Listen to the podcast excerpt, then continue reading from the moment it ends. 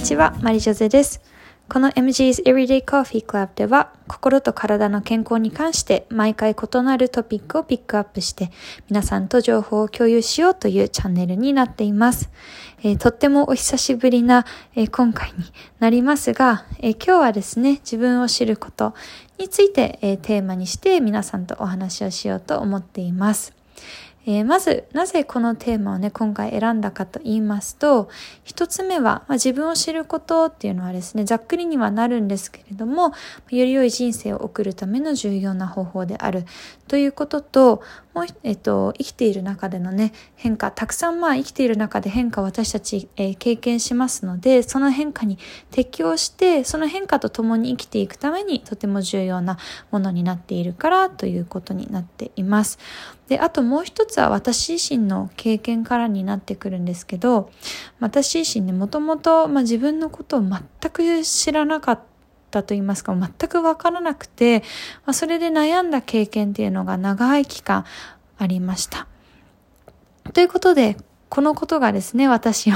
この、えっ、と、自分を知ることっていうテーマにね、導いた、えーきっかけになっております。はい。で、えっと、以前もですね、まあ触れたんですけれども、まあ私は、まあ幼い頃に、まあ自分の身長であったりとか、まあ体格であったり、まあ名前ですね、が周囲とまあ違うことがすごくこうコンプレックスとしてありました。まあそのこともあって、その周囲からのまあ評価ばっかりいつも気になっていて、自分の意思ですね、自分からこう行動するっていうことがあんまりこう、あの得意ではないというか、まあそうですね、あんまり多いという、多いとは言えなかったかなと思います。まあそのためですね、周りに、まあ合わせる楽さと言いますか、まあ周りがこうやって言ってるからじゃあ私はこのままね、あの変に目立ちたくないからみんなに合わせて行動しようっていうことだったりとか、まああとは逆にその身長だったり体格だったりっていうのが、まあ気になっていて、まあ実際に自信はなかったんですけど、まあその自信がないっていうことを、まあ自分の中の言い訳にして、いつもこう逃げていたじゃないですけど、まあ生きていたような気が今はしています。まあそんな感じでですね、なんとなく、いつもその周りに合わせてずっと生きてはいたんですけれども、まあそのなんとなくですね、えー就職した、あの、まあ先でですね、まあ私が初めてその自分を変える出来事にもぶち当たる。ですけれども、えっと、まあ私はそこのまあ就職先でですね、まあその仕事内容だったりとか、まあその環境にあんまりこう合わないなっていうふうに感じるようになって、もうやめたいな、その場を離れたいなってこう強く感じるようになりました。で、その時はやっぱりその場から離れたいとか、もっと違うことをしたいからやめたいっていう思いは強くあったんですけど、自分がじゃあ果たして何が嫌なのか、自分が本当にやりたいことって一体何なのかっっていうのが全く、まあわからなかったんですよね。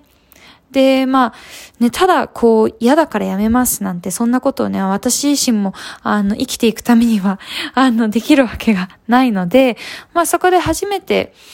あの、まあ、これのね、まあ、原因というか根本的な部分を探らなきゃっていうふうに思ったんですけれども、まあ、そこで、あ、私自分のこと全く知らないんだなっていうことに、まあ、気がつきました。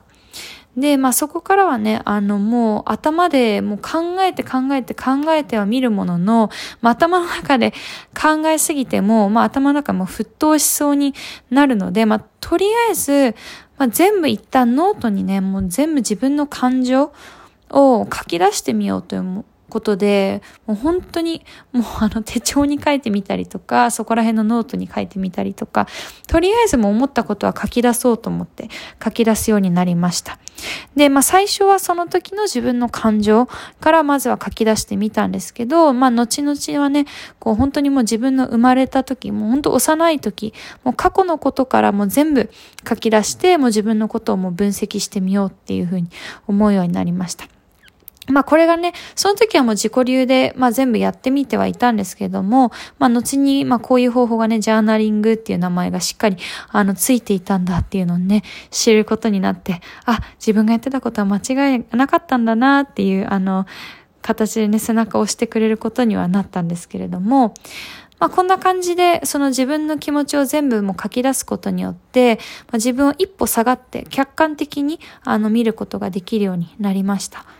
で、やっぱり客観的に見ることによって、あの、なんて言うんでしょう、その感情を100%入れるというよりも、まあ、マリジョゼっていう一人の人間としてもっと知りたいなっていうふうに思うようになりました。なんか自分のことを、そのマリジョゼっていう人間を何かこう研究するような気持ちで、で、やっぱり人間ね、生きてるので毎日その感情っていうのはすごく、まあ体調もそうですけど、まあ変化していくので、その毎日変化する自分の感情にその注目すると、まあその自分をね、どんどん知るっていうことに夢中になっていることに気がつきました。そう今思うとその例えば小学校だったりとか中学校の時に皆さんもよくあったと思うんですけど、まあ、長所とこう短所を書き出してくださいねっていう授業あったと思うんですけど私も長所も短所もどっちも正直わからなくてあんなに困ったあの30分とかってなかったんですよね。であの今まで本当にその自分自身のいいところも悪いところさえもわからなかったんですけれども、まあ、その自分に初めてこう目を向けるようになったことで、まあ、本当に日常のね、ほんの小さな出来事からでも、あ、私のこういうところが得意なところなんだとか、あ、私こういうところがあんまり良くないなっていうのも、こう冷静に見つけられるようになりました。例えば、もう今までね、もう長所っていうと、例えば、ポジティブとか真面目とか、そういうものがね、こう正解だとばかり思っていたんですけれども、なんだろうな、私のこういう、まあ、おしゃべりが好きとか、えっ、と、なんだろうな、こう、うん、私のこの、なんだろうな、そんなにこうアグレッシブじゃなくて、どちらかというとこう、あの、まったりしてるこの声も、あの、実はこう、周りにとっては、こう、すごくいい印象を与えるものなんだなっていうことで、あ、これも私の一つの長所なんだっていうのも、自分のことをその客観的に一歩下がってみることで、初めて気づけるようになったかなと思っています。で、何度もまあ言っていたように、私はその、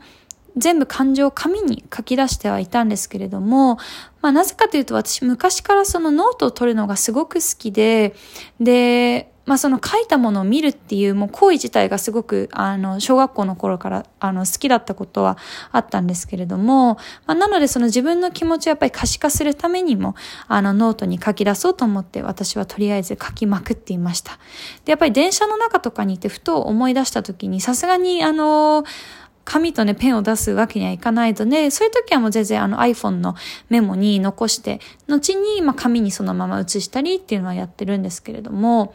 まあ、ただね、あの、もちろん全員が全員書くのが得意かって言ったら全くそうじゃないと思ってるので、まあ、苦手な方は前に聞いたのは、例えばボイスメモにね、こんな感じでもうバーって話して、後からこう聞いてみるだったりとか、あ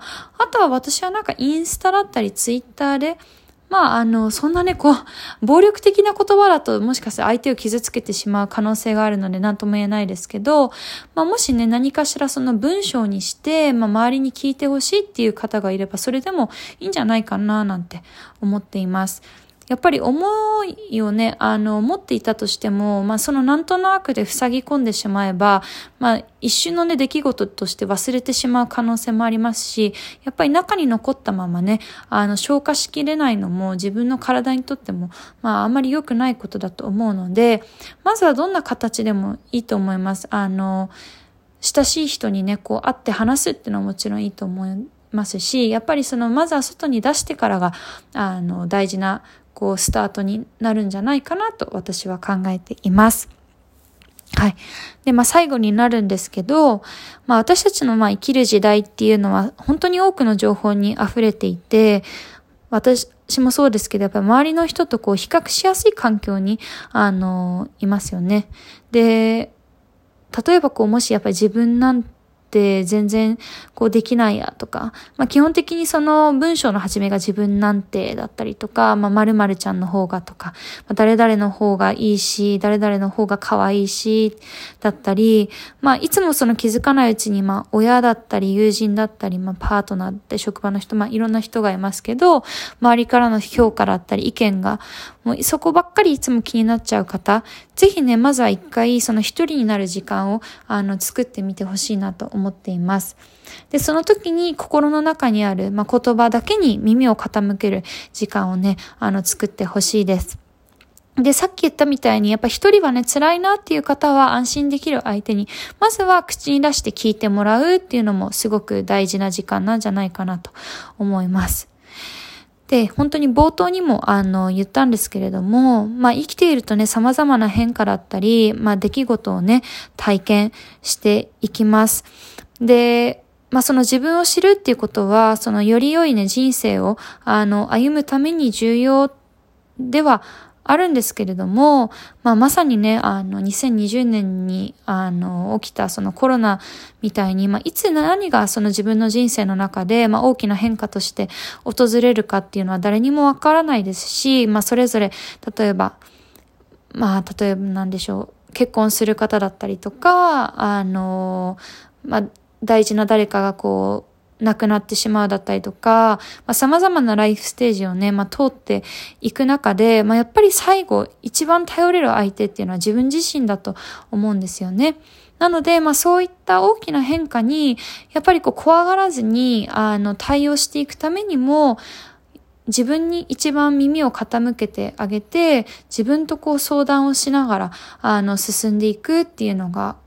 あの、どんな年代の方にもすごく重要なことなんじゃないかなと思っています。ということで、すごく長くなってしまったんですけれども、あの、私のね、今日伝えたいことはしっかり伝えられたんじゃないかなと思っています。で、インスタグラムでもね、言ったんですけれども、最近ちょっとおサボりしていたので、しっかり、あの、各週の日曜日にね、あの、1話ずつ配信して行きたいなと思っておりますので、次回も皆様楽しみにしていてください。では、この辺りで終わりにしたいと思います。ありがとうございました。マリズエでした。